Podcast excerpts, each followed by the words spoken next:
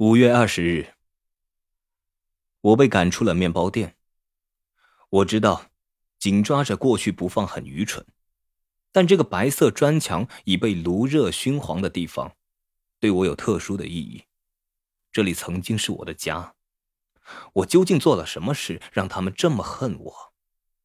我不能怪唐娜，他必须为他的事业还有其他员工着想，而且他对我一直比真正的爸爸还要亲。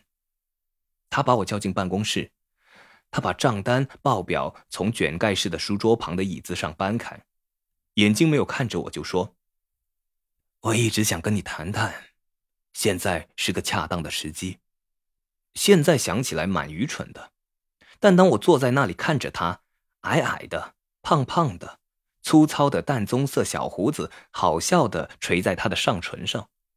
那情况就好像旧的查理和新的查理一起坐在了那张椅子上，惊恐的听着老唐纳准备交代的话。查理，你的赫曼叔叔是我的好朋友，我遵守对他的承诺，给你个工作做，不论日子过得好坏，你的口袋总会有一块钱可以零花，有个地方可以躺下，不必被送到那个收容之家。面包店就是我的家。我儿子为国捐躯后，我对你就像自己的孩子一样。赫尔曼过世的时候，你几岁？十七岁，倒更像是一个六岁大的小孩。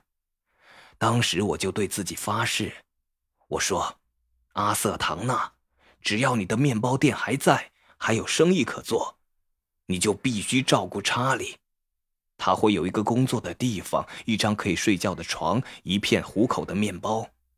他们准备把你送到沃伦之家的时候，我告诉他们你会为我工作，我可以照顾你。你甚至没有在那个地方待过一晚，我帮你弄了个房间，也照顾你。你说，我是否遵守了庄严的承诺？我点点头，但我从他折叠再折叠手上账单的方式，可以看出他有些困扰。虽然我不是很想知道，但我还是知道。啊，我也尽了最大的力量做事，我工作很努力。我知道，查理，这和你的工作无关。可是你发生了一些事，我不懂这究竟是怎么回事。不仅是我，每个人都在谈。最近几个星期来，我已经在这里和他们谈过十几次，他们都很不快活。查理，我必须让你离开。我试着打断他，但他摇摇头。昨晚他们还派代表来见我，查理，我得保住我的事业。他盯着不断翻动纸页的手，好像要从中找出一些根本不在里面的东西。唉，我很抱歉，查理。但是我要去哪里呢？这是我进办公室后，他首次抬头瞄了一下我。你和我一样清楚，你不再需要这里的工作。唐纳先生，我从来没有在其他地方工作过。让我们面对事实：你已经不是十七年前初来乍到的查理，甚至已经不是四个月前的查理。你从来不曾谈起，这是你自己的事。也许发生了某种奇迹，天晓得。但你已经变成了一个非常聪明的年轻人，而操作面包机和送货不是聪明的年轻人该做的事。他说的当然是事实，但我心里还有个念头，我想要说服他改变主意。你必须让我留下，唐纳先生，再给我个机会。你说答应过赫尔曼叔叔，只要我需要，我就会有工作。好吧，我还要工作，唐纳先生。你不需要的，查理。如果你真的需要，我会告诉他们，我才不理你们的代表和请愿，我会坚持站在你这边对抗他们。但现在的情况是，他们都怕你，怕的要死。我也必须为自己的家人着想。如果他们改变主意呢？让我去试试说服他们。我把情势弄得比他预期的困难。我知道我该就此罢手，但就是控制不了自己。我会让他们了解。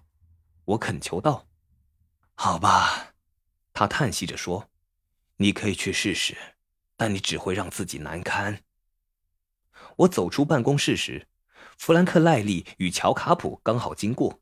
我很快就知道他说的没错，但是看到我在他们身边，就让他们受不了，让他们浑身不自在。弗兰克刚好端起一盘面包，我出声时，他和乔转过身来：“嘿，查理，我在忙啊，等会儿。”不，我坚持，就是现在。你们两个一直在逃避我，为什么呢？弗兰克一向能言善道，擅长讨好女人和撮合事情。他注视我一阵子后，放下盘子对我说：“为什么？哼，我可以告诉你原因。因为你突然间变成了个大人物，一个无所不知的聪明家伙。你现在是个正常的神童，一个弹头，随时捧着书本，随时都有答案。好吧，我可以告诉你。”你自以为的比这里其他人都优秀吗？那好啊，你去别的地方混吧。但我做了什么事惹到你了吗？他做了什么？你听到了吗？我可以告诉你干了什么好事，高登先生。你带着你的想法和建议冒出来，让其他人看起来像群呆子。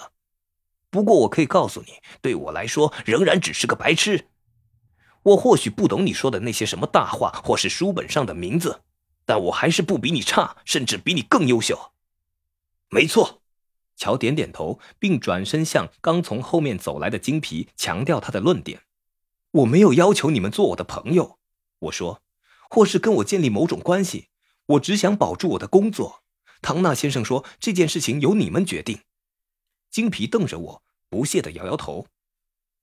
你真不要脸！他咆哮道：“你去死吧！”说完，他就跛着腿笨重的离开。就像这样，多数人都和乔、弗兰克与金皮有相同的感受：只要他们可以嘲笑我，在我面前显得聪明，一切都没问题。但现在我却让他们觉得自己比白痴还不如。我开始了解我的惊人成长让他们萎缩，也凸显出他们的低能。我背叛了他们，他们也因此恨我。只有范尼·比尔当不认为我必须离开，不论他们怎么施压或威胁，也只有他不肯在请愿书上签名。但是他说：“这不表示我不觉得你身上发生了某种奇怪的变化，查理，你变得太多了。你一向是善良可靠的人，平凡或许不太聪明，但天晓得你是怎么让自己突然变得聪明的。就像每个人说的，这很不对劲。”但一个人想要变聪明、获得知识、认识自己和世界，有什么不对吗？如果你读圣经的话，查理，你就会了解，人不可以比上帝要他知道的懂得更多。人不可以吃禁忌之树的果实，查理。如果你做了任何不该做的事，例如和魔鬼或某些东西打交道，也许现在摆脱还不算太迟。或许你还能回复到以前善良、单纯的那个你。走回头路是不可能的，范尼。我没做错任何事，我就像个天生的盲人，获得了重见光明的机会，这绝对不是罪恶。很快的，世界各地就会有千百万个像我一样的人，这是科学的功劳，，Fanny。他的眼光向下，凝视着他正在装饰的结婚蛋糕上的新郎和新娘。我看到他的嘴唇几乎不动的喃喃自语。亚当与夏娃偷吃知识之树的禁果时，那是邪恶的；他们看到彼此裸露，学到欲望和羞耻时，那也是邪恶的。他们被逐出天堂，乐园的大门从此对他们关闭。如果不是这个缘故，我们就不会衰老、疾病和死亡。我再也没有什么话好说，不论对他还是对其他人，他们没有人肯注视我的眼睛，我依然能够感受到敌意。以前他们都嘲笑我，因为我的无知和无趣而看不起我。现在他们却因为我的知识与了解痛恨我。为什么？他们假上帝之名，到底要我怎么样？智慧离间了我和所有我爱的人，也让我从面包店被赶了出来。现在我比以前更孤独。